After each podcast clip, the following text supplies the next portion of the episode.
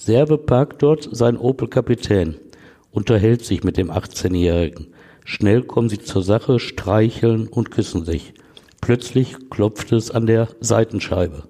Der Jurist im Fahrzeug schreckt auf, da trifft bereits eine Kugel seinen Kopf.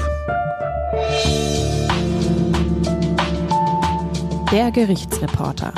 Spektakuläre Verbrechen aus NRW. Ein Podcast der WAZ. Und herzlich willkommen zum Gerichtsreporter Podcast. Ich bin Gisa Born, Online- und Podcast-Redakteurin und hier bei mir sitzt Stefan Wette, seit mehr als 30 Jahren Gerichtsreporter bei der WAZ. Hallo Stefan. Hallo Gesa. Du hast uns wie immer einen außergewöhnlichen Kriminalfall aus NRW mitgebracht. Heute erzählst du uns nämlich von Werner Boost, der auch der Menschenjäger vom Rhein genannt wurde. Die Geschichte einer Mordserie, die Düsseldorf in den 50er Jahren in Angst und Schrecken versetzte. Die Opfer Liebespaare in einsamen Gegenden. Den ganzen Fall hört ihr jetzt. Stefan, für diesen Fall vorab einmal wichtig zu klären.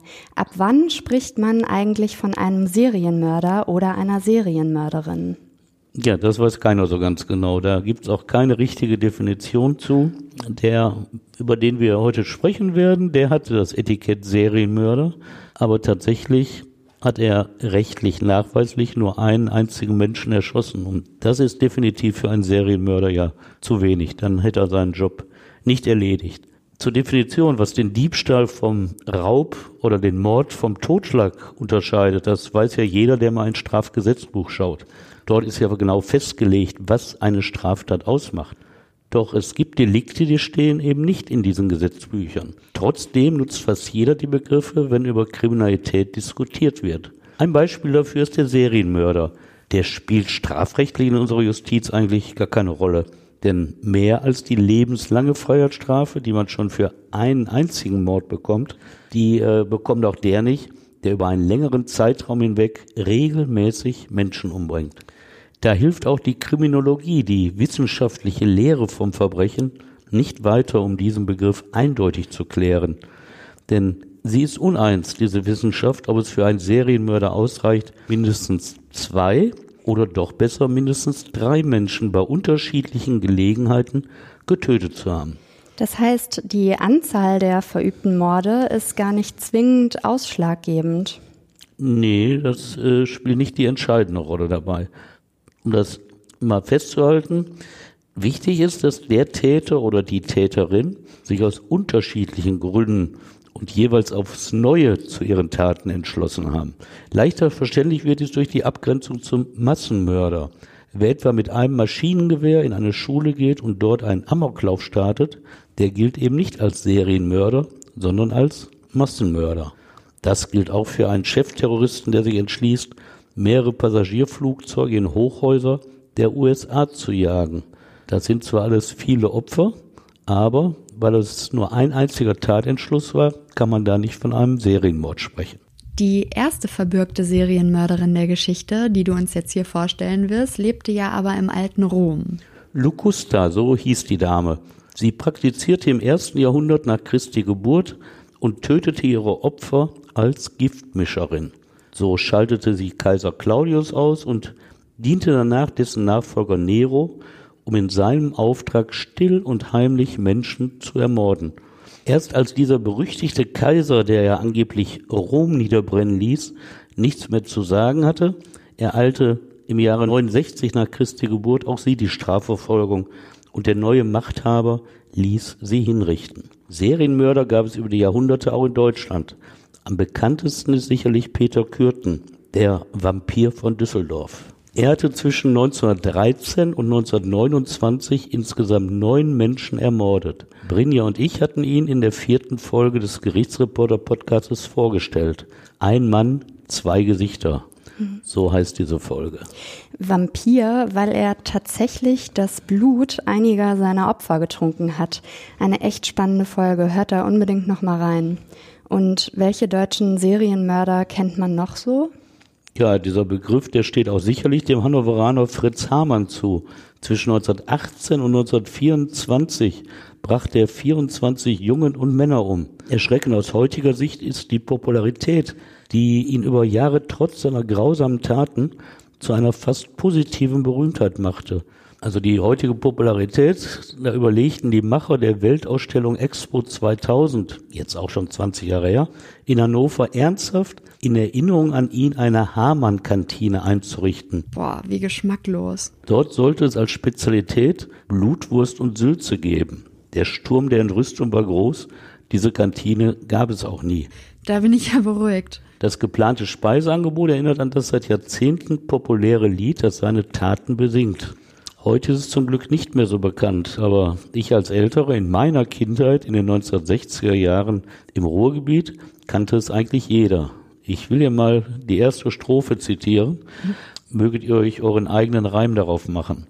Warte, warte nur ein Weilchen, bald kommt Hamann auch zu dir. Mit dem kleinen Hackebeilchen macht er Hackfleisch auch aus dir. Aus den Augen macht er Sülze, aus dem Hintern macht er Speck. Aus den Därmen macht er Würste und den Rest, den schmeißt er weg. Ich muss gerade echt aufpassen, dass mir das Frühstück nicht wieder hochkommt. Ja, aber daran siehst du, wie wir erzogen wurden. Wahnsinn. Also wenn man irgendwie Mist gebaut hatte, dann kamen die Eltern und ich habe wirklich friedliche, verständnisvolle Eltern gehabt, aber dann hieß es, warte, warte nur ein Weilchen. Mhm. Heute undenkbar. Wahrscheinlich käme man so voll ins Gefängnis, wenn man so seine Kinder erzieht. Gab es eigentlich auch eine vergleichbar bekannte weibliche Serienmörderin in Deutschland? Die bekannteste in Deutschland, die auch weit kritischer gesehen wird als der Fritz Hamann, das war Gesche Gottfried, die Anfang des 19. Jahrhunderts in Bremen über Jahre hinweg 15 Menschen mit Arsen heimtückisch umgebracht hatte. An diese Serienmörderin erinnert heute noch am Bremer Dom ein sogenannter Spuckstein. Er soll ihre Hinrichtungsstätte markieren. Im Vorbeigehen spucken Touristen auf ihn und zeigen ihre Abscheu angesichts der Morde. Und daher der Begriff Spuckstein. Ah ja. Und für den Düsseldorfer Liebespaarmörder Werner Boost, von dem ihr in dieser Folge hört, gab und gibt es nur die übliche Aufmerksamkeit für einen Serienmörder. Bemerkenswert bei ihm ist eben, dass schon dieser Begriff falsch ist. Denn die Strafjustiz verurteilte ihn lediglich für einen einzigen Mord. Und diese Zahl ist unbestritten zu niedrig, um Serienmörder genannt zu werden. Wie hat sich denn im Düsseldorf der 50er Jahre damals überhaupt erst herausgestellt, dass man es mit einer Mordserie zu tun hatte? Ja, das hat lange gedauert, denn jede Mordserie ist zu ihrem Beginn ja gar nicht als solche zu erkennen. Klar, die erste Tat ist eine Einzeltat. Es geht ja auch kein Serienmörder hin und macht öffentlich bekannt, was er jetzt vorhat. So hat es auch in Düsseldorf drei Jahre gedauert, bis die Polizei von einer Mordserie ausging. In meiner Heimatstadt Essen hat es mal eine Serie von Frauenmorden und Vergewaltigungen gegeben, bei der die Kriminalpolizei viele Jahre gar nicht von einer Serie ausging. Ich habe euch diesen Fall in der 34. Folge des Gerichtsreporter Podcastes als der Feiertagsmörder vorgestellt. Die Ermittler hatten damals die Überfälle durch einen Sexualtäter nicht in Einklang gebracht mit den Morden. Erschwerend wirkt es sich aus, dass der Mörder wahllos Frauen jeder Altersgruppe umbrachte. In Düsseldorf lag es damals daran, dass zwischen dem ersten Mordanschlag auf ein Liebespaar drei Jahre vergingen, bis erneut ein Paar tot aufgefunden wurde. Erst da erinnerten die Ermittler sich an den Mord von 1953. Als also 1956 im Februar ein weiteres Pärchen ermordet wurde, setzte die Öffentlichkeitsfahndung nach einem Serienmörder massiv ein. Die regionalen Zeitungen kannten kein anderes Thema und viele Düsseldorfer fürchteten sich. Über den ersten Mord, da redete Anfang der 1950er Jahre kaum jemand gerne, denn er traf ein Liebespaar aus dem schwulen Milieu. Man muss sich in diese Zeit hineinversetzen, um die Taten zu verstehen. Homosexualität war vielen nicht nur peinlich, so dass sie nicht gerne darüber sprachen, sie war vor allem auch strafbar. Der Paragraph 175 des deutschen Strafgesetzbuches untersagte ausdrücklich auch den einvernehmlichen Geschlechtsverkehr zwischen erwachsenen Männern. Erst in den 1970er Jahren milderte der deutsche Gesetzgeber diese Vorschrift deutlich ab. Heute gibt sie gar nicht mehr. Diese Strafandrohung erleichterte es den Mördern homosexueller Paare unentdeckt zu entkommen. Ihnen blieb ja nur die Möglichkeit, sich zum Austausch von Zärtlichkeiten, wie es damals hieß, an abgelegenen Stellen zu treffen. Und das war eben ein idealer Ort für heimtückische Morde. Heterosexuelle Paare kämpften mit demselben Problem. In Deutschland herrschte damals Wohnungsnot. Wer nicht verheiratet war, lebte noch zu Hause, beengt mit mehreren Familienmitgliedern auf wenigen Quadratmetern und natürlich ohne ein eigenes Zimmer. Auch ein Hotelzimmer versprach da keine Hilfe für ein intimes Treffen, denn wer einem verheirateten Paar die Übernachtung gestattete, machte sich noch bis in die 1960er Jahre der Kuppelei strafbar. Und so blieb auch diesen Pärchen nur die Flucht an einsame Stellen, die sie in Wäldern, an Feldwegen oder in Industriegebieten fanden. Wer genau war denn das erste Paar unserer Mordserie und an welchem abgelegenen Ort in Düsseldorf hatte es sich damals getroffen? Ja, es war der 7. Januar 1953. Da hatte der Düsseldorfer Rechtsanwalt und Gewerkschaftssekretär Lothar Serve ein lauschiges Plätzchen am Rheinufer im Düsseldorfer Norden gefunden. Mit seinem Geliebten, einem 18-Jährigen, fuhr der 42-Jährige die Rotterdamer Straße etwa bis zur Einmündung am Start ganz in der Nähe eines Wasserwerkes. Heute steht nicht weit entfernt die Arena, in der Fußball-Zweitligist Fortuna Düsseldorf seine Heimspiele austrägt. Serbe parkt dort sein Opel Kapitän, unterhält sich mit dem 18-Jährigen. Schnell kommen sie zur Sache, streicheln und küssen sich. Plötzlich klopft es an der Seitenscheibe. Der Jurist im Fahrzeug schreckt auf, da trifft bereits eine Kugel seinen Kopf. An der Beifahrerseite steht der zweite Täter. Er reißt die Tür auf und schlägt mehrfach mit dem Pistolenknauf auf den 18-Jährigen ein. Rechtsanwalt Serve auf dem Fahrersitz ist bereits tot. Da fordert sein Mörder, der offenbar das Sagen hat, den Komplizen auf, auch den Beifahrer zu erschießen. Doch der winkt ab. Der ist doch schon tot, signalisiert er dem anderen. Beide gehen. Aber war der Beifahrer denn wirklich tot?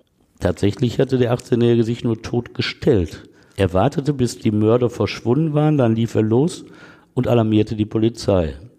Diese untersuchte den Tatort, fand aber keine erfolgversprechenden Spuren. Nur eine Besonderheit. Der Schusskanal durch den Kopf des ermordeten Anwaltes verlief von unten nach oben, schräg durch den Schädel. Die Kugel trat unten im linken Kieferbereich ein und verließ den Körper in der rechten oberen Schläfe. Wenn die Kugel also so von unten kam, heißt das, der Täter muss klein gewesen sein? Ja, da sprach manches dafür, dass ein Kind oder ein Zwergwüchsiger die Kugel abgefeuert hatte. Aber so recht mochte man daran auch nicht glauben, dass es ein Kind war. Und so viele Zwergwüchsige gibt's ja auch nicht, denen man das zutraute. Oder sollte da einer wie ein Revolverheld aus dem Wilden Westen aus der Hüfte geschossen haben? Nein, das war ja auch nur was für Hollywood-Filme. Die Polizisten untersuchten noch das Umfeld der beiden Opfer, schlossen die Akte aber nach einiger Zeit, ohne auch nur einen vagen Verdacht gegen einen möglichen Täter begründen zu können. Wann und wo sollte denn dann der nächste Mord festgestellt werden? Ja, da ging so zweieinhalb Jahre ins Land und kaum einer redete noch von dem Mordanschlag am Rheinufer. Da machte auf einmal ein Fuhrunternehmer eine grausige Entdeckung an einem Baggerloch. Es lag im Düsseldorfer Stadtteil Kalkum, noch heute ein eigentlich idyllischer Ort mit vielen Einfamilienhäusern, weiten Feldern und Wäldern. An vielen Stellen sind ausgebaggerte Kiesgruben zu finden, aus denen das Regenwasser einen See gebildet hatte. Am späten 28. November 1955, einem Montag, holte der Spediteur einen blauen Ford aus dem Wasser heraus. Auf der Rückbank des Autos lagen zwei zum Teil schon verweste Leichen, die einer Frau und die eines Mannes. Die Untersuchungen der Rechtsmedizin und der Blick in die vermissten Kartei klärten schnell die Identität der beiden Toten. Es handelte sich um den Bäckermeister Friedhelm Beere, 26 Jahre alt, und seine 22 Jahre alte Freundin Thea Kürmann. Beide waren ein festes Paar und wollten heiraten. Die Boulevardpresse sprach dann ja auch von den Morden an dem Brautpaar im Baggerloch. Ne?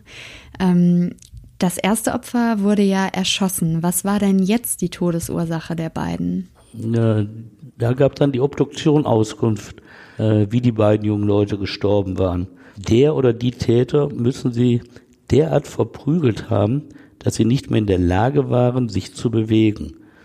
Danach muss der Täter den Ford an den Rand des Baggersees geschoben haben. Von dort rutschte der Wagen in das kalte Wasser. Davon dürfte das Paar nichts mehr mitbekommen haben, da es laut Rechtsmedizin bereits im Sterben lag. Seit dem 1. November galten sie als verschwunden. Offenbar lagen sie also vier Wochen in diesem Baggersee. Hat man denn diesmal irgendwelche Anhaltspunkte dafür gefunden, wer die Morde begangen hat? Schön wäre es, aber auch an diesem Tatort gibt es keine Spuren, die auf den oder die Täter hinweisen. Aber da erinnert sich plötzlich ein Polizist, dass doch vor einigen Jahren ein ähnlicher Mord zu keinem Ermittlungserfolg geführt hatte. Es ging 1953 zwar um Homosexuelle, aber damals wie jetzt sind die Opfer ausgeraubt worden. Und die Parallele ist damit deutlich. In beiden Fällen muss der Mörder einem Liebespaar im Auto an einer abgelegenen Stelle aufgelauert und es dann überfallen haben. Damit wissen die Kriminalisten jetzt etwas anzufangen. Zwar schreibt das Nachrichtenmagazin Der Spiegel erst 1971 von einem neuen Tätertyp, nämlich dem der Liebespaare im Auto ermordet. Bekannt ist aber schon lange, dass Pärchen in diesen Situationen Opfer von Straftaten werden. So nutzen es Spanner aus, in aller Ruhe Pärchen beim Sex zu beobachten. Denn die haben in diesen Momenten logischerweise anderes zu tun, als sich um Zuschauer zu kümmern. Bekannt ist Mitte der 1950er Jahre auch, dass Pärchen in einsamen Gegenden Räubern zum Opfer fallen. Diese schätzen es, keine Gegenwehr erwarten zu müssen. Das Überraschungsmoment ist eben auf ihrer Seite. Und ein weiterer Vorteil, Paare in dieser sexuell eindeutigen Situation verzichten in der Regel auf eine Anzeige bei der Polizei. Neu ist also nur die Bereitschaft zum Mord. Das Ausnutzen der peinlichen Situation ist dagegen die althergebrachte Methode. Jetzt sind die meisten Ermittler fast sicher, einem Serienmörder auf der Spur zu sein. Und deshalb drängt die Zeit, bevor er ein neues Opfer findet. Aber der nächste Doppelmord lässt ja auch leider nicht lange auf sich warten, oder? Ja, nur zweieinhalb Monate später, es ist der 9. Februar 1956, da wird diese Ahnung der Kriminalpolizisten, einen Serienmörder zu verfolgen, zur Gewissheit. Zwei neue Opfer des Unbekannten, der in den Zeitungen schon als Menschenjäger vom Rhein bezeichnet wird, belegen nun einen kürzeren Zeitraum, in dem der Mörder zuschlägt. Der Druck auf die Polizei nimmt zu. Jetzt stockt sie die Ermittlungskommission ein weiteres Mal auf. Mit Hochdruck fahndet sie nach dem Mörder von Hildegard Wassing, 23 Jahre alt, und dem vier Jahre älteren Peter Falkenberg, er war Fahrer in einem Ministerium des noch jungen Bundeslandes Nordrhein-Westfalen und steuerte für einen Ministerialdirigenten ein Mercedes 170 S. Okay, und was ist das für ein Wagen? Mit Autos habe ich mich irgendwie nie so beschäftigt. Ja, das ist so aus heutiger Sicht ein klassischer Oldtimer. Eine Limousine mit langer Motorhaube, mit freigestellten riesigen Kotflügeln und zwei runden, ebenfalls freistehenden Scheinwerfern ein Auto, mit dem man Eindruck schinden kann. Hast du jetzt ein Bild in deinem Kopf? Ja, jetzt kann ich es mir vorstellen, ja. ja. mhm. So, und dieses Eindruckschinden, das wird er wohl auch im Sinn gehabt haben, als er am Abend des 7. Februar den Dienstwagen privat nutzte. Er holte Hildegard Wassing ab und unternahm mit ihr eine kleine Spritztour. Von dieser sollten sie nie mehr wiederkommen. Am nächsten Morgen wartete Ministerialdirigent Julius Dreifuß vergeblich auf seinen Chauffeur. Auch der Dienstwagen stand nicht auf seinem Platz in der Garage. Der Landesbeamte rief bei der Vermieterin Falkenbergs an und erfuhr, dass dieser seit dem Vorabend nicht nach Hause gekommen sei. Da zeigte er seinen Fahrer bei der Polizei als vermisst an. Und Hildegard Wassing, wurde die nicht auch vermisst? Ja, da meldete sich die Mutter von ihr auf der Wache. Sie hatte schon viel durchgemacht in ihrem Leben, diese Frau. Sie war aus dem Osten ins Rheinland nach Düsseldorf geflüchtet und musste sich hier eine neue Existenz aufbauen. Jetzt hatte sie große Angst um ihre Tochter Hildegard. Auf sie hatte sie sich immer verlassen können. Und kannte es gar nicht, dass diese über Nacht nicht nach Hause kam. Wenige Stunden später bekam dieser vermissten Fall eine besondere Dynamik. In der Nähe des Düsseldorfer Hauptbahnhofes stand nämlich der Dienstwagen des Ministerialdirigenten. Eine Anwohnerin hatte der Polizei gemeldet, dass dort eine leere Limousine mit eingeschaltetem Licht stand. Mehrere Stunden lang hatte sie das beobachtet. Die Spurensicherung der Polizei untersuchte den Wagen und fand auf der Rückbank Blutflecken. Jetzt deutete alles auf ein Gewaltverbrechen hin und niemand wusste, wo sich die jungen Leute aufhielten. Einen Tag später, am 9. Februar, die nächste Entdeckung. Auf der linksrheinischen Seite brennt eine Scheune im heute zu Meerbusch gehörenden Lang-Ilverich. Die Feuerwehr löscht den Brand und stößt bei der Suche nach Glutnestern im Heu auf zwei verkohlte menschliche Leichen. Die Kripo wird alarmiert und die Rechtsmedizin eingeschaltet. Schnell steht fest, Hildegard Wassing und Peter Falkenberg sind tot. Die Opfer mussten brutale Gewalt erleiden, denn beide waren von ihrem Mörder oder ihren Mördern erschlagen worden. Peter Falkenberg war zusätzlich angeschossen worden. Auch Falkenberg war mit einer 9 mm Kugel in den Kopf geschossen worden. Der Schusskanal verlief erneut von unten nach oben. Ab jetzt überschlagen sich die Fahndungsaktionen. Wie 30 Jahre zuvor bei der Suche nach dem Vampir von Düsseldorf, Peter Kürten, übt die Öffentlichkeit wieder Druck auf die Polizei aus. Und wie damals reagiert die Behörde auch jetzt mit vollem Einsatz. Welche Hebel setzt denn die Polizei dann in Bewegung? Also die wichtigste zunächst, erneut äh, wird die Ermittlungskommission personell verstärkt. Muss ja bewältigt werden, die Arbeit.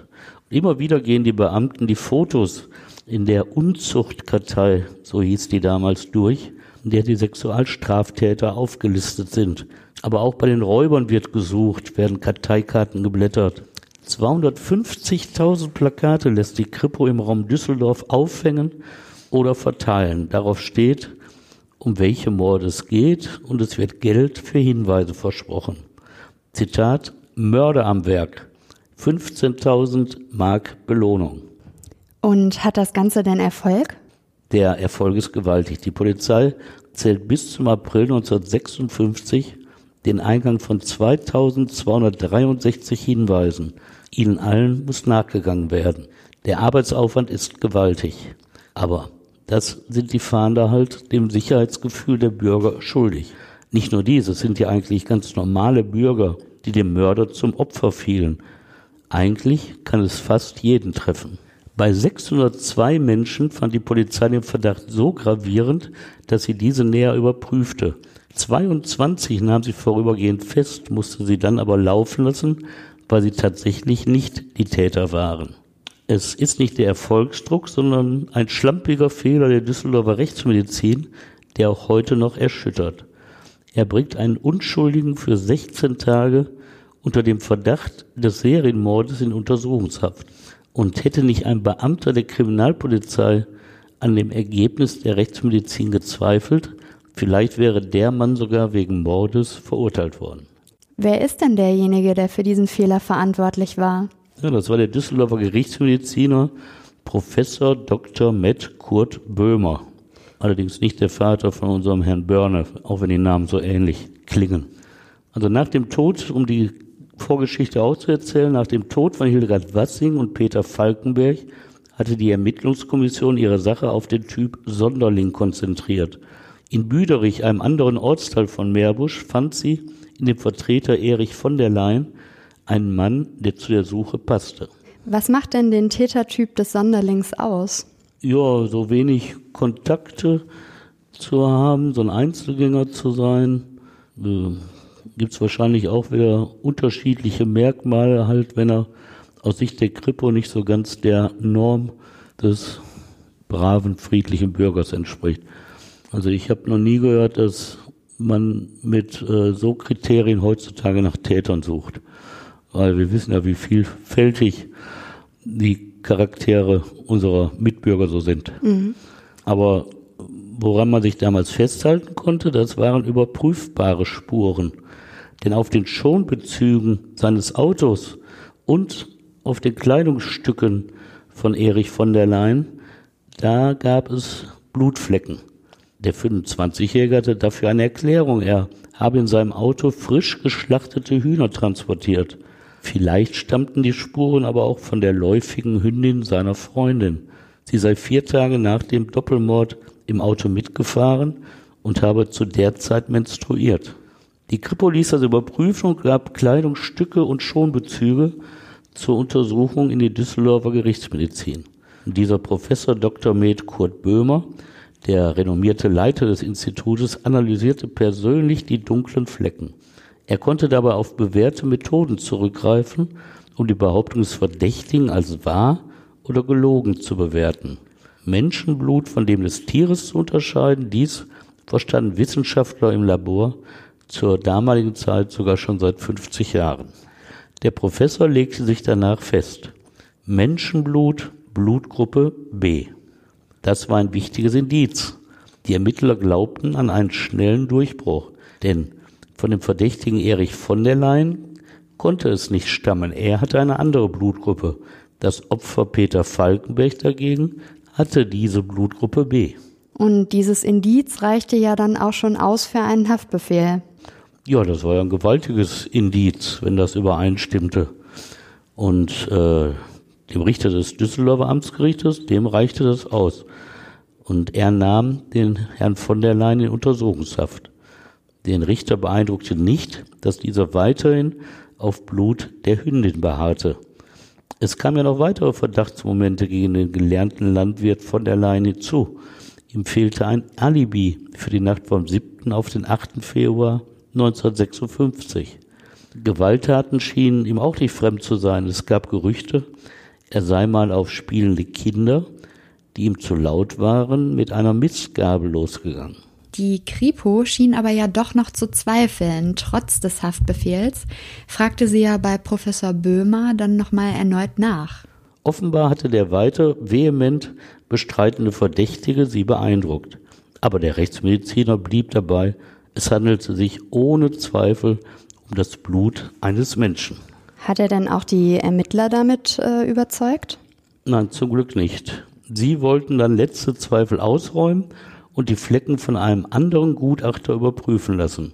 Obwohl Professor Böhmer die Herausgabe der mit Blut befleckten Beweisstücke zunächst verweigerte, gelang es dem Leiter der Düsseldorfer Kripo schließlich, die Proben dem Bundeskriminalamt zu schicken. Und was kam dabei raus? Ja, das Ergebnis erschütterte mich jetzt bei der Recherche und damals mit Sicherheit auch.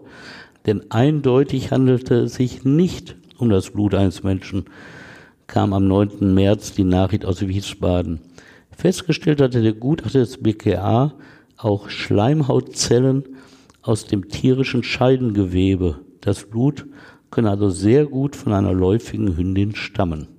Nach 16 Tagen in Urhaft öffneten sich für Erich von der Leyen die Türen des Gefängnisses. Er war unschuldig. Als schlechter Verlierer präsentierte sich der Düsseldorfer Professor. Er beschwerte sich, dass sein Ergebnis überhaupt angezweifelt und überprüft worden sei.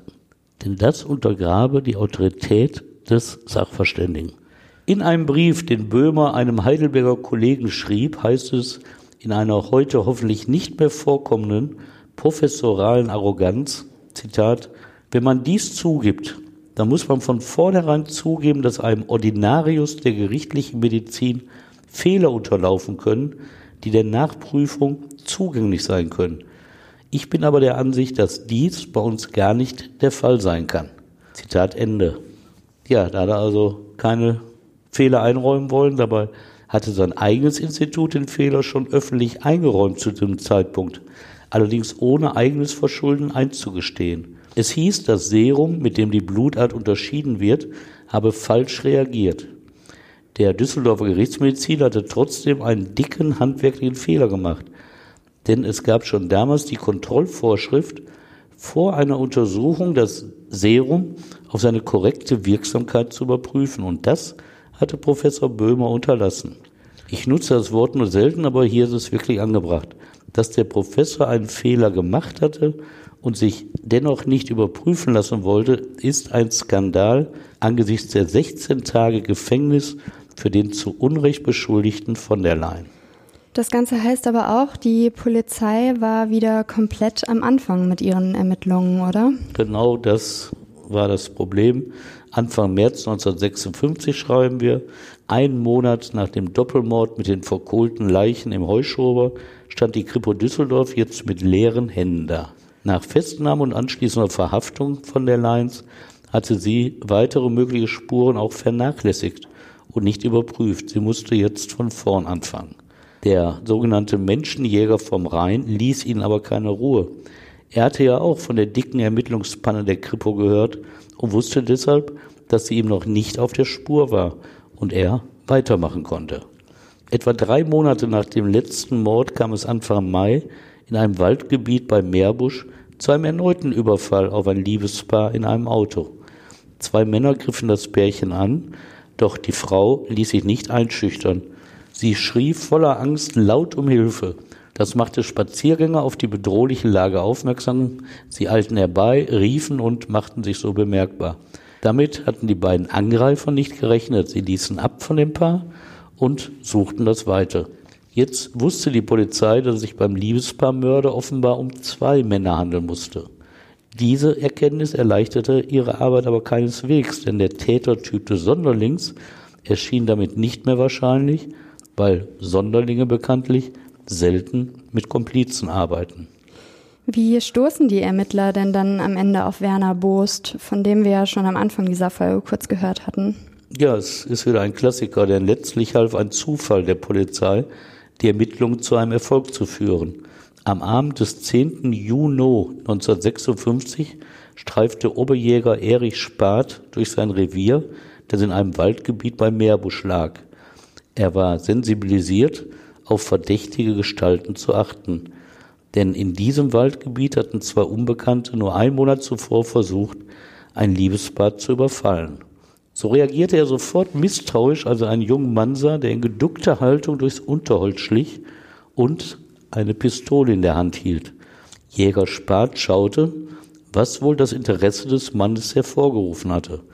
Unzweifelhaft, so wurde ihm klar, hatte dieser es auf ein Liebespaar abgesehen, das in einem Auto Zärtlichkeiten austauschte. Das, so dachte der Jäger, muss er sein, der Liebespaarmörder, der Menschenjäger vom Rhein, der Mann, vor dem sich Düsseldorf fürchtete und nach dem die Polizei so lange gesucht hatte.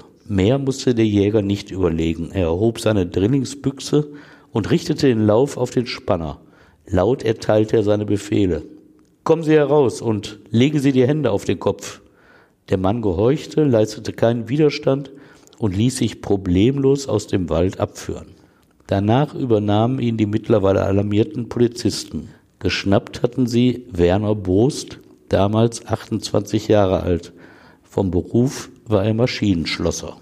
Und wer genau war jetzt dieser Mann, der Ihnen dadurch ein Zufall, muss man ja sagen, ins Netz gegangen war? Werner Boost ist am 6. Mai 1928 zur Welt gekommen.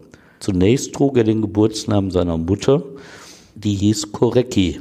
Seinen Vater hat er nie kennengelernt. Eine uneheliche Geburt galt damals noch als Makel. Er wuchs nicht bei seiner Mutter auf, weil sie wohl mit der Erziehung eines Kindes überfordert war. Sie gab ihn zunächst zur Großmutter, doch das war keine Lösung. Nach kurzer Zeit kam er in eine Pflegefamilie, die in der Eifel lebte.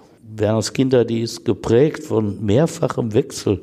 Die Gründe sind im Rückblick nicht immer ganz klar, aber viel spricht dafür, dass er nicht leicht zu erziehen war und sich nicht an Regeln hielt. Auch bei der Pflegefamilie bleibt er nicht lange. Von dort wechselt er in ein evangelisches Kinderheim im Düsseldorfer Stadtteil Kaiserswerth. Da bleibt er immerhin vier Jahre. Dann reist er aus. Er flüchtet vor dem Kinderheim und landet bei seiner Mutter. 1941, da ist er 13 Jahre alt, heiratet sie. Seitdem trägt er den Namen ihres Ehemannes, Boost. Mit 14 Jahren verlässt er die Volksschule. Eine weiterführende Schule besucht er nicht, aber es ist Krieg. Sein Elternhaus wird vermutlich auch nicht über die finanziellen Mittel verfügt haben, einen weiteren Schulbesuch zu finanzieren. Aber vielleicht verfügt er auch nicht über die geistigen Fähigkeiten oder die Disziplin, die für das weitere Lernen wichtig sind. Ein Hinweis auf diese Möglichkeiten geben die unterschiedlichen Wahrnehmungen seiner Schullaufbahn. Er selbst erinnert sich positiv an diese Zeit. Zitat, in der Schule hatte ich keine Schwierigkeiten. Ich bin immer versetzt worden. Haben andere das denn genauso gesehen? Eben nicht. Die Lehrerin, die ihn auf der Volksschule unterrichtet hatte, behält es auf jeden Fall anders in Erinnerung. Zitat, in seiner Umgebung gab es immer Tränen. Seine Berufsausbildung gestaltete sich auch schwierig. Das liegt aber nicht nur an ihm. Im Anschluss an die Schule geht er bei einem Düsseldorfer Bäcker in die Lehre. Doch diese Ausbildung endet, weil sein Chef zum Wehrdienst einberufen wird. Danach bekommt er eine Lehrstelle im Sauerland, aber da gefällt es ihm nicht. Auch da reist er aus und kehrt zurück zur Mutter in Düsseldorf. Auch da hält er es nicht lange aus. Er stiehlt der eigenen Mutter 300 Mark und fährt zur Tante, die in Halle wohnt. Für den Ausreißer ist dort kein Platz. Er wird zurück nach Düsseldorf gebracht und kommt in ein Fürsorgeheim. Dann geht es ihm wie vielen Jugendlichen in Kriegsdeutschland. Mit 16 Jahren kommt er zum Reichsarbeitsdienst und am 14. Februar 1945 zieht ihn wenige Monate vor dem Ende des Krieges die Wehrmacht ein. Zum Schluss ist er Kriegsgefangener der USA, aber die halten ihn nicht lange fest. Schon im August 1945 lassen sie ihn frei und er geht wieder zurück zur Mutter in Düsseldorf. Und wie geht's dann mit ihm weiter?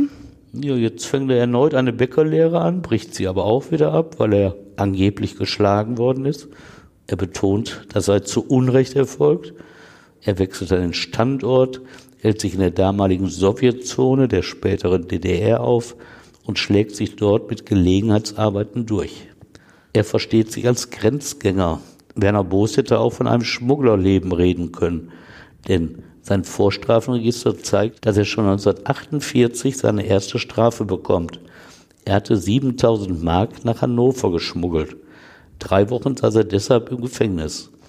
Er kehrte 1950 zurück nach Düsseldorf, nachdem er ein Jahr zuvor in Haldersleben eine Frau geheiratet hatte. Mit ihr zieht er am Rhein in ein Gartenhaus. Das Paar bekommt zwei Töchter. Das heißt, der Liebespaarmörder von Düsseldorf war Familienvater? Dafür spricht vieles. Die Kripo jedenfalls ist sicher, den richtigen erwischt zu haben. Ein Mann, der mit einer Pistole in der Hand in einem Wald auf das Auto eines Liebespaares zugeht, das müsste schon ein großer Zufall sein, wenn dieser nicht auch für die vorherige Serie in Frage kommt. Und er hat tatsächlich eine 9 mm Pistole. Das Kaliber, mit dem die anderen Opfer erschossen wurden.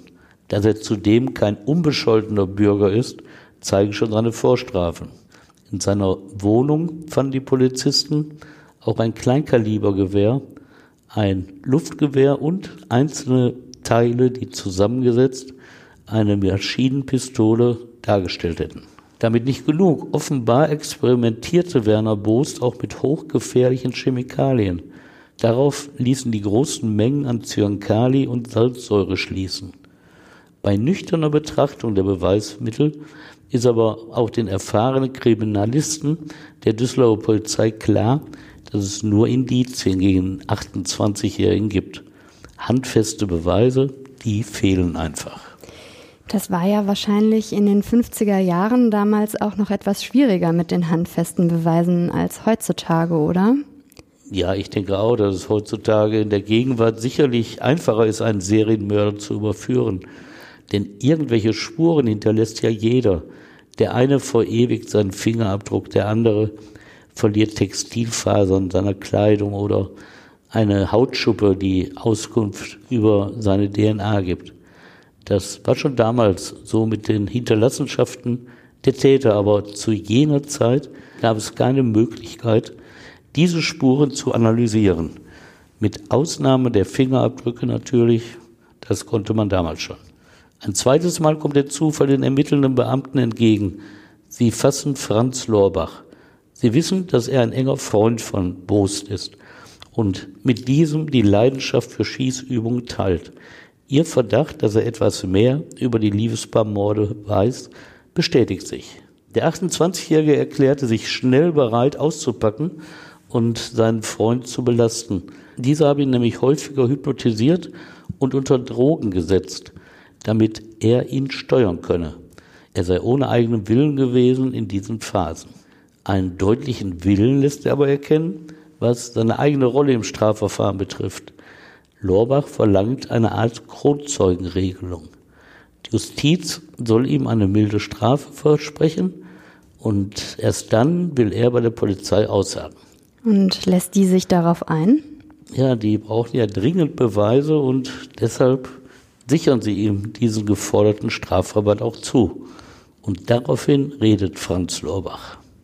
Zum Bedauern der Polizisten erzählt Lorbach zwar nicht so viel, wie sie erwartet haben, aber dafür erscheint seine Aussage zum ersten Mord an dem Rechtsanwalt Lothar Serve im Jahre 1953 überzeugend und glaubwürdig. Denn Lorbach belastet sich dabei auch selbst, Werner Boost geholfen zu haben. Und er weiß Details, die nur einer wissen kann, der bei dem Mord dabei war. Täterwissen ist das. Was genau erzählt er denn dann den Beamten? Er erzählt vom 7. Februar 1953. Boost und er hätten in einem kleinen Wald hinter dem Düsseldorfer Wasserwerk am Start Schießen geübt. Boost sei ein exzellenter Schütze. Der sei in der Lage gewesen, aus 20 Metern Entfernung eine Konservenbüchse zu treffen, die von einem Baum herunterhing und hin und her pendelte. Für eine Besonderheit sei er sogar berühmt gewesen. Bei solchen Schüssen feuerte er nämlich aus der Hüfte. Für die Vernehmungsbeamten ist dies ein weiterer Mosaikstein. Der Schuss aus der Hüfte erklärt den von unten nach oben verlaufenden Schusskanal in den Köpfen seiner Opfer. Auf dem Weg zur Straße, so erzählt Lorbach weiter vom 7. Januar, sei ihm der geparkte Opel Kapitän des Rechtsanwaltes aufgefallen. Brust habe den Wagen stehlen wollen, weil er damals ein Auto für einen geplanten Banküberfall gesucht hatte. Sie näherten sich dem Fahrzeug und stellten fest, dass es keinesfalls verwaist war. Lorbach schildert eine deutlich wahrnehmbare Veränderung bei Bost. Dessen Stimme sei plötzlich sehr hoch gewesen, er habe wie etwas Übernatürliches gewirkt. Sie hätten dann ihre Gesichter mit über den Kopf gezogenen, abgeschnittenen Teilen eines Damenstrumpfs getarnt und sich neben das Auto gestellt, Bost an der Fahrer, Lorbach an der Beifahrerseite. Dann sei alles ganz schnell gegangen. Er habe einen ohrenbetäubenden Schuss vernommen. Lorbach selbst sagt, er habe den verängstigten jungen Mann auf dem Beifahrersitz mit dem Pistolenknauf bewusstlos geschlagen. Post habe ihm dennoch befohlen, auch diesen zu erschießen. Das habe er aber abgelehnt. Und zu Bost gesagt, der ist doch schon tot. Und was weiß Lorbach über die anderen Morde? Ja, da könne er nichts zu sagen, bedauert er gegenüber den Kripo-Beamten. Und das läge daran, weil er einfach nicht dabei gewesen sei.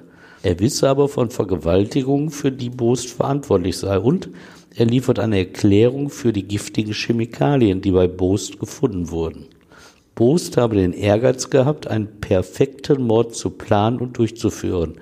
Deshalb habe er mit den Substanzen experimentiert. Erst am 3. November 1959 beginnt dann ja das Strafverfahren gegen Werner Boost vor dem Düsseldorfer Landgericht.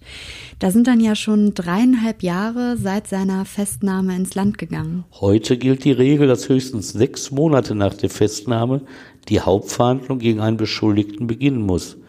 Aber diese Vorschrift gilt erst seit 1965. Zuvor hatten auch später Freigesprochene das Problem, viele Jahre unschuldig in U-Haft zu sitzen. Einen Teil dieser Zeit hatte Boost sich allerdings selbst zuzuschreiben. Akribisch bereitete er sich in seiner Zelle auf die Verhandlung vor, stellte selbst Beweisanträge im Ermittlungsverfahren und wechselte mehrfach seinen Verteidiger. Es gelang ihm allerdings nicht, die Vorwürfe zu entkräften, etwa durch Alibis für die Tatzeiten. Aber es ist ja auch nicht Aufgabe eines Angeklagten in Deutschland, seine Unschuld zu beweisen. Im Gegenteil, der Staat muss ihm seine Schuld nachweisen. Der Schwurgerichtssaal L111 erlebt einen der spektakulärsten Prozesse seiner Geschichte. Kein Platz ist mehr frei auf den Pressebänken oder im Zuschauerbereich. Draußen stehen Menschen noch mittags in der Schlange und hoffen, dass drinnen ein Platz frei wird. Die Anklage umfasst 18 Punkte gegen Werner Boost. Fünf vollendete Morde listet sie auf und einen versuchten Mord. Dazu die räuberische Erpressung eines Liebespaares, zwei Viehdiebstähle sowie eingeschalteten Raub auf die Räume der AOK im Düsseldorfer Stadtteil Oberkassel. Mit angeklagt ist Franz Lorbach. Er muss sich verantworten wegen Beihilfe zum Mord an Rechtsanwalt Lothar Serve sowie gefährlicher Körperverletzung und schweren Raubes. Die lange Untersuchungshaft hat Werner Boost nicht gebrochen. Selbstbewusst weist er fast alle Vorwürfe der Staatsanwaltschaft vor Gericht zurück. Lediglich einen Viehdiebstahl auf einem Bauernhof bei Düsseldorf, den räumt er ein. Bei der Polizei hat er einen weiteren Viehdiebstahl gestanden und dabei eingeräumt, auf diesem Hof auch noch einen schweren Raub begangen zu haben. Zu seinem polizeilichen Geständnis gehört aber vor allem sein Versuch, auf diesem Hof den Landwirt Hagen im Dezember 1953 zu ermorden. Von seiner Schuld in diesem Anklagepunkt will er vor dem Schwurgericht nichts mehr wissen. Zitat, ich habe keinen Anteil darin. Ich wollte nur die Schuld auf mich nehmen, weil ich vorher eine lange Reihe an Verbrechen zurückweisen musste. Also nicht einmal dieser versuchte Mord wird sich problemlos nachweisen lassen. So setzen Staatsanwaltschaft und Gericht ihre Hoffnung auf den Komplizen Franz Lorbach. Und der liefert, wenn auch sichtlich nervös. Als Mitangeklagter gesteht der 28-Jährige seine Schuld an dem Mord, dem Anwalt Serve zum Opfer fiel. Detailliert erzählt er. An diesem 7. Januar 1953 sei es ihm selbst nicht so gut gegangen. Er habe auch schlecht geschossen. Werner Boos habe ihm deshalb Tabletten gegeben. Und wieder erhebt er den Vorwurf, der Freund habe ihn mit Drogen manipuliert, damit er Straftaten begehe. Dem Gericht schildert er seine psychische Veränderung. Zitat, nach den Tabletten war mir leichter um die Füße. Ich hatte ein Gefühl wie früher, als ich in jungen Jahren auf der Jagd den Hirsch vor mir sah. Der Vorsitzende Hans Näke will wissen, ob dies ein Glücksgefühl gewesen sei. Lorbach bejaht das. Dann berichtet er, wie er vom Boos zum Auto geschoben worden sei. Boos habe an der Fahrertür sofort auf den Anwalt geschossen. Er selbst habe die Beifahrertür geöffnet und dem jungen Mann in die Augen gesehen. Der habe vor Angst geweint. Aus den Augenwinkeln will er auch den Anwalt über dem Lenkrad gesehen haben. Er habe dann mit der Pistole nur zugeschlagen und seinen Freund angelogen, der Beifahrer sei auch tot. Diese müsste er nicht mehr weiter erschießen. Wörtlich, das war alles so furchtbar. Das kann man mit Worten gar nicht erklären. Wie wirkt Boos denn so im Prozess, während sein Freund Lorbach da auspackt? Ja, der ruht im Grunde genommen in sich selbst. An dem prallt alles ab. Er sitzt wie jeden Tag hinter einem Berg von Stenoblöcken und Aktenordnern und macht sich Notizen. Auf die Frage des Vorsitzenden, was er von der belastenden Aussage seines Mitangeklagten halte, hat Boos zunächst nur zwei Sätze übrig. Zitat, da habe ich nichts mit zu tun. Sobald Lorbach meine Person als Täter schildert, sagt er die Unwahrheit. Boost ist nicht der Mann, der große Ausführungen macht. Schon die Anklage hat er nur knapp kommentiert. Da habe ich nichts mit zu tun. Ich bin kein Mörder. Für den Mord an Anwalt Zerve reichen die Beweise, aber was ist mit den beiden Doppelmorden, begangen an den zwei Pärchen? Lorbach schüttelt den Kopf, da könne er auch nicht zu sagen. Zitat, ich bin nicht dabei gewesen. Er nutzt aber die Gelegenheit, seinen Mitangeklagten Boost vor Gericht schlecht zu machen. Dem sei alles zuzutrauen, deutet er recht drastisch mit folgendem Satz an. Nach meiner Auffassung ließ sich Boost die Chance, einen Menschen umzubringen, nicht entgehen. Boost wird vom Vorsitzenden natürlich auch nach den Doppelmorden gefragt. Aber auch da gibt es eine typische Boost-Antwort. Zitat, soweit so etwas gegen mich behauptet wird, hat einer sich gegen mich verschworen. Richter Näke markiert nach solchen Äußerungen den starken Mann. Ich bin hier, um die Wahrheit zu finden und ich werde sie finden. Was immer die Wahrheit nach 17 Verhandlungstagen sein könnte. Die Düsseldorfer Rheinische Post bewertete die Beweislage vor der Urteilsverkündung als Zitat Indiziennetz, das fast nur aus Löchern besteht. Das aus sechs Geschworenen und dem Vorsitzenden bestehende Schwurgericht, so sah damals die Gerichtsbesetzung aus, wollte nicht ganz so weit gehen. Zweifelsfrei, so Richter Hans Näke, in der Urteilsbegründung, habe Werner Boos den Rechtsanwalt Serve mit einem Pistolenschuss aus der Hüfte ermordet. Allein wegen dieser Tat verurteilte die Kammer den mittlerweile 31 Jahre alten Boos zu lebenslangem Zuchthaus. Dem Mitangeklagten Lorbach honorierte das Gericht die Aussage als Kronzeuge mit recht milden sechs Jahren Haft. Für die beiden Doppelmorde sprach das Gericht Boos dagegen aus Mangel an Beweisen frei, sehr zum Leidwesen der Staatsanwaltschaft. Vielleicht hat das Gericht sich an von der Leyen erinnert, der nur wegen falscher Beweise in diesem Fall 16 Tage unschuldig in Urhaft saß. Richter Näke begründete die Zweifel seiner Kammer recht anschaulich.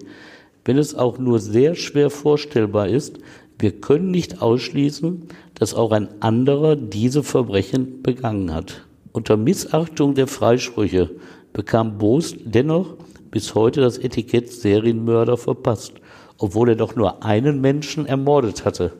Im Gefängnis gesessen hat er dennoch wie ein Schwerverbrecher. Erst 34 Jahre nach seiner Festnahme öffneten sich 1990 für ihn die Tore des Gefängnisses in Schwerte. Seine Revision und die vielen Anträge, das Urteil aufzuheben, blieben erfolglos. Auch nach seiner Entlassung blieb er dabei, sich als Justizirrtum darzustellen. Im Oktober 2003 sagte er dem Kriminologen Stefan Habort, der das Buch Der Liebespaarmörder geschrieben hatte. Ich war es nicht. Stefan, danke, dass du uns diesen Fall erzählt hast. Das habe ich wie immer gerne getan. Und vielen Dank auch an euch fürs Zuhören. Wenn ihr mögt, dann abonniert und bewertet uns auch gerne bei Apple Podcasts oder bei Spotify und folgt uns bei Instagram für Neuigkeiten. Wenn ihr Fragen an uns habt oder Feedback, könnt ihr uns auch einfach eine E-Mail schreiben an hallo at dergerichtsreporter.de. Und natürlich könnt ihr auch Stefans Newsletter abonnieren, um auf dem Laufenden zu bleiben. Alle Infos findet ihr wie immer in den Show Notes. Ansonsten freuen wir uns sehr, wenn ihr auch beim nächsten Mal wieder dabei seid. Bis zur nächsten Folge. Ja, auch von mir. Tschüss, macht's gut und ja, hört mal wieder rein. Tschüss.